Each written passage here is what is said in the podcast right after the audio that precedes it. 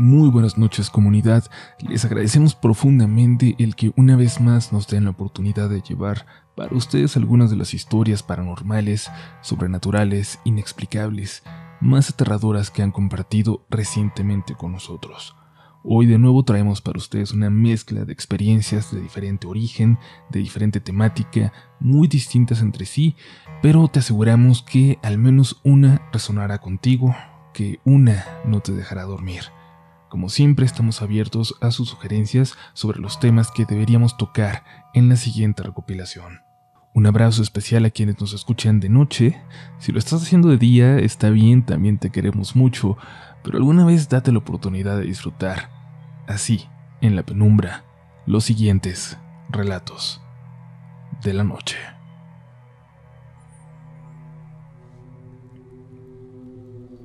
En el 2015 dos amigas y yo nos juntamos para independizarnos y rentar una casa entre todas. Teníamos poco de haber salido de la universidad y tuvimos la suerte de encontrar trabajo pronto. Era una buena idea independizarse de los papás, de la familia, pero tener el soporte de vivir con alguien más. Encontramos un lugar en una zona tranquila de la ciudad, ni a las orillas ni en el centro, con una buena ubicación y mucha seguridad, pues era una privada pequeña de 20 casas, a nosotros nos tocó la penúltima. Casi nadie ahí salía, como que vivía solo gente mayor. Incluso mantenían las ventanas cerradas. Sabíamos que había gente porque en las noches había luces prendidas, pero nada más. Las únicas personas con las que hablábamos era con los dos guardias de la caseta. La casa a nuestro lado, la última de la privada, era la única con jardín hacia atrás, pero se veía descuidada pero una noche por fin abrieron la cortina y pudimos ver a la viejita quedarse dormida en un sillón frente a la tele con su gato en brazos. En esos días preparamos unos pasteles para los vecinos de enfrente y los dos que teníamos a los lados, incluida la señora. Entregamos los dos primeros y finalmente fuimos a casa de la viejita. Notamos que los vecinos de enfrente de la casa de la señora nos veían a través de la ventana cuando estábamos tocándole. Como para ellos no habíamos preparado pastel, no quisimos preguntarles si habían visto salir a la viejita. A lo lejos se escuchaba el gatito maullar. Dentro, pero nada más. No sabíamos si estaría la señora, aunque no la habíamos visto salir. Nunca, de hecho. Nos preocupamos y fuimos a comentárselo al guardia en turno. Nos preguntó qué casa, qué señora. Le dijimos que la del fondo, al lado de la nuestra, que la habíamos visto hacía unas noches sentada frente a su televisor con su gatito. Se empezó a reír y reportó algo por radio. Empezó a caminar con nosotras hacia el fondo de la privada. Y luego no nos creen que se ve la señora. Pero ustedes la vieron, ¿verdad? Las tres. Respondimos que sí, pero no entendíamos. ¿Cómo que se ve la señora? Preguntamos que la señora tiene años que se murió. Y espérense que el gatito se murió antes que ella. Dicen que se puso tan triste de perderlo que por eso se... que por eso decidió irse de este mundo. No quisimos ahondar y preguntarle qué significaba eso de que decidió. Llegamos hasta la casa y el guardia le dio una vuelta, solo para confirmar que no andaba algún intruso por ahí. Le dimos a él el pastel. Le pedimos que lo repartiera con su compañero. Nos dijo buenas noches y se alejó. Cuando había avanzado unos metros escuchamos, y escuchó él de nuevo también, el mollido del gato viniendo desde aquella casa. Se regresó y nos dijo que no nos preocupáramos. No hay ningún gato por aquí. Él es el único que se escucha de vez en cuando, pero no pasa nada. Yo viví un año y medio ahí, mis amigas dos años. No volvimos a ver a la señora. La casa nunca se rentó. Lo que sí llegamos a escuchar muy continuamente fue el mollido del gato. A veces, a veces como si estuviera dentro de nuestra propia casa.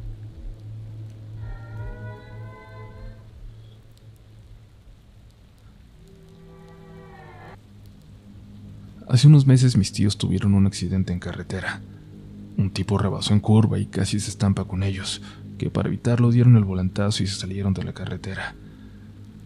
Por suerte salieron con vida, pero estuvieron semanas en el hospital. En esas semanas mi prima Fernanda se quedó con nosotros en casa. No es una niña, tiene 18 años y va en la universidad, pero de todas formas pensaron que sería más seguro para ella estar aquí y no solo en su casa. Yo tengo 14 años y no me llevo del todo bien con ella, pero la quiero mucho. Y es mutuo. Aunque nunca hemos sido los más cercanos, mi prima me llegó a defender de mis bullies cuando coincidimos en la escuela. La familia siempre es primero para nosotros. La última semana, cuando sus papás estaban por salir del hospital, los míos salieron a un viaje que habían pospuesto. Nos dejaron un fin de semana a mi prima y a mí solos, y mi prima invitó a dos de sus amigas para quedarse. Nos pasamos la tarde del sábado viendo películas, y a las 10, como si fuera un niño chiquito, mi prima me mandó a dormir. Ellas se fueron a su cuarto a platicar. Pero eran casi las 11, cuando sin nada de sueño Pensé que no se darían cuenta si bajaba la sala a jugar play un ratito. Así lo hice. Bajé, me puse mis audífonos y empecé a jugar sin volumen en la tele. De pronto me di cuenta de que alguien me estaba viendo. Lo sentí. No sé si les ha pasado que pueden sentir la mirada de alguien. Me asusté. Pensé que me iban a regañar, pero cuando volteé no vi a nadie y todo estaba apagado. Me quité los audífonos.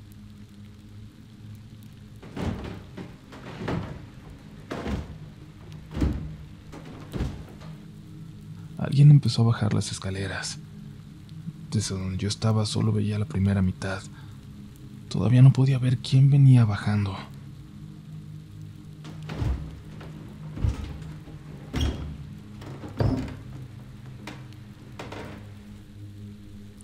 Escuché que alguien bajó, pero no vi nada. Por un momento pensé que mis ojos estaban encandilados por la luz de la pantalla y que no había podido ver en la oscuridad. Así que prendí la luz. Pero parecía que no había nadie. Subí muy despacio para ver si estaban despiertas aún. Me acerqué muy lentamente a la habitación donde estaban. De pronto vi un pequeño destello de luz por debajo de la puerta, como si alguna luz tuviera ahí adentro encendida.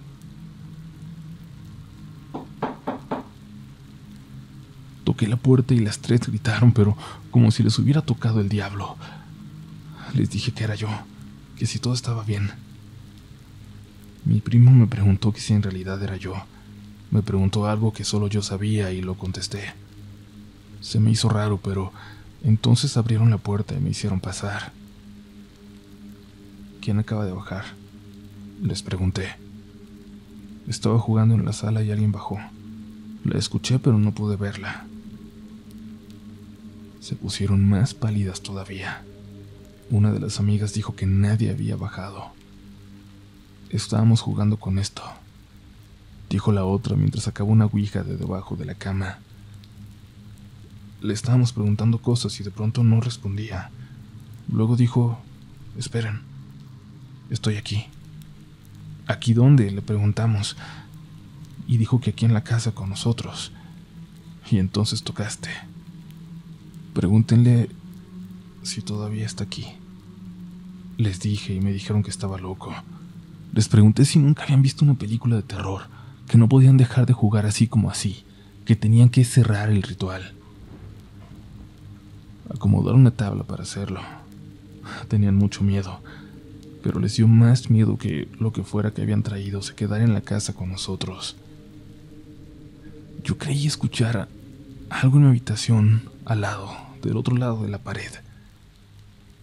Una de las amigas de mi prima también lo notó. No dijimos nada, pero nos vimos.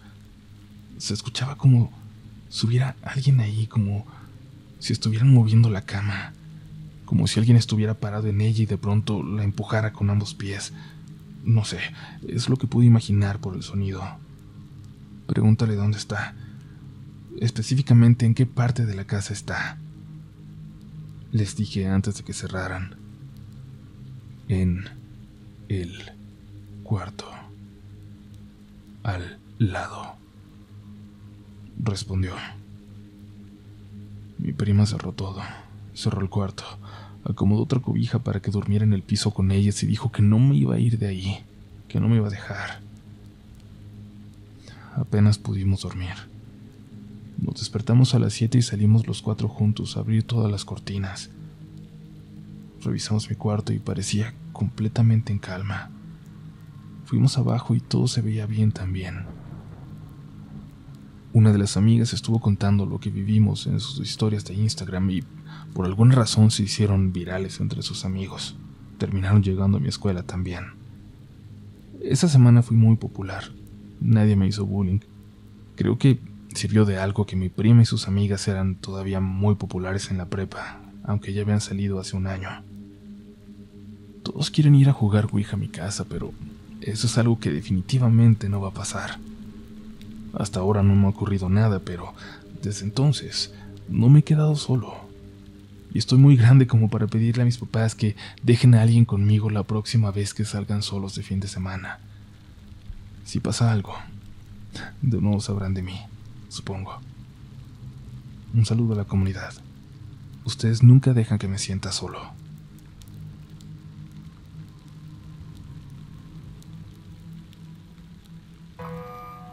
Comunidad, llegamos a la mitad de este episodio, aún quedan historias por contar, pero como siempre queremos invitarles a suscribirse a este espacio, a volverse parte de la comunidad y si quieren ayudarnos todavía más, recuerden compartir en sus redes sociales este episodio. Gracias por hacer que la comunidad Relatos de la Noche crezca cada día. Eso solo quiere decir que cada vez tendremos más historias para compartir. Síguenos en todas partes como RDLN Oficial, a mí como Upolch en todas partes, ya saben, yo soy Uriel Reyes y vámonos con el resto de relatos de esta noche.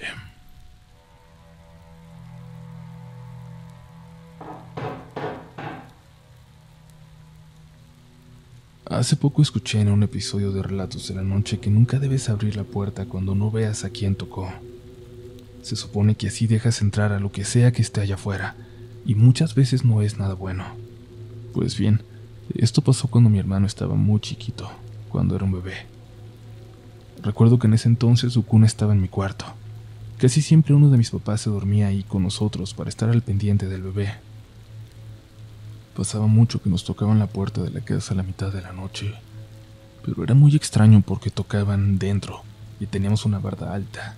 Es decir, alguien tenía que brincarse y atravesar el jardín, pero si fuera a robar, si se estuviera metiendo sin permiso, ¿para qué tocar? Mis papás, ambos, pensaban que lo estaban imaginando, que era un sueño, hasta que los dos lo contaron. Se dieron cuenta de que era real, de que sí se escuchaba, y yo les confirmé que lo oía también. Así que la siguiente ocasión en que se escuchó, mi papá decidió que era suficiente Recuerdo bien que estaba en el cuarto conmigo cuando escuchamos aquellos golpes en la puerta a la mitad de la madrugada. Mi papá bajó diciendo groserías y abrió la puerta. No había nadie. No había nadie ahí. Sin embargo, a partir de entonces, los golpes dejaron de escucharse. Afuera. Ahora, se escuchaban a cualquier hora del día. Y podíamos escucharlos dentro de la casa como si alguien caminara de un lado a otro, como si movieran cosas en la noche, en las habitaciones vacías.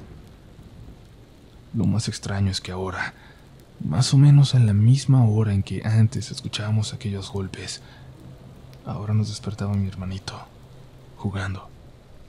Jugaba paradito en su cuna, viendo hacia una esquina oscura de la habitación. El solo recordarlo me da escalofríos y eso que fue hace mucho, mucho tiempo. Después de que esto pasó varias veces, mis papás por fin se convencieron de que no era una casualidad y nos cambiaron a mi hermano y a mí a su recámara. Y ahí dormimos por un buen tiempo hasta que nos cambiamos de casa. Lo curioso es que al recordar aquel lugar que mi hermano dejó a sus tres años, cuando tenía todavía como ocho, él recordaba a alguien más viviendo con nosotros a un señor mucho más alto que mi papá, que mide 1,85. Siempre nos reímos de él cuando dice eso, pero no le decimos nada más. Siempre nos reímos de él cuando llegó a decir eso, pero Nunca le contamos nada más. Nunca le contamos eso que pasaba cuando él era apenas un bebé.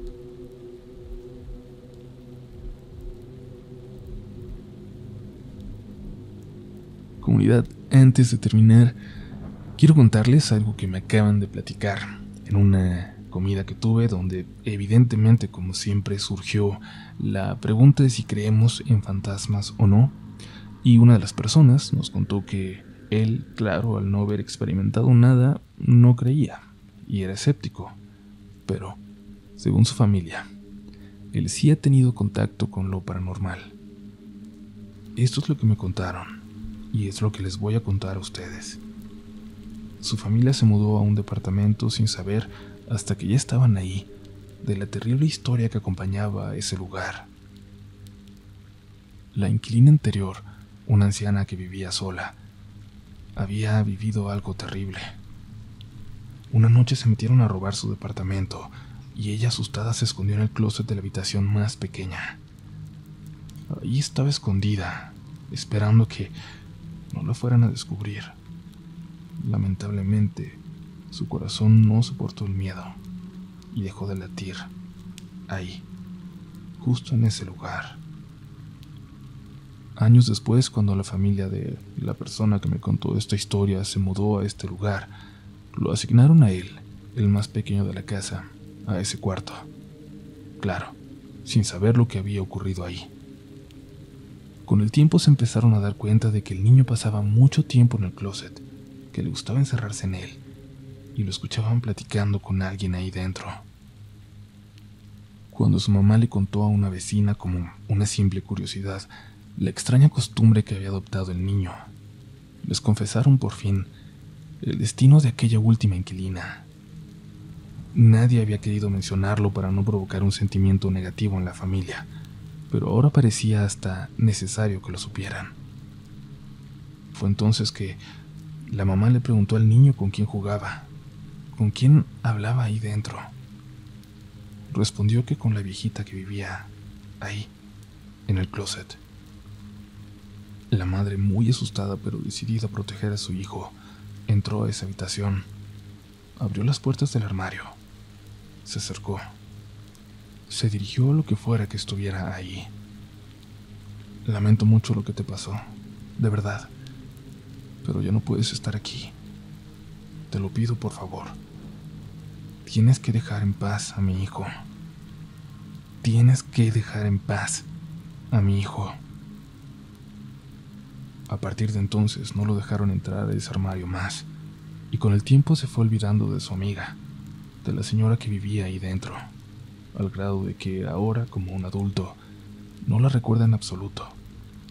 Solo le queda esa historia, la que le cuentan sus padres, de lo que vivió en aquel departamento, de lo que veía en ese closet.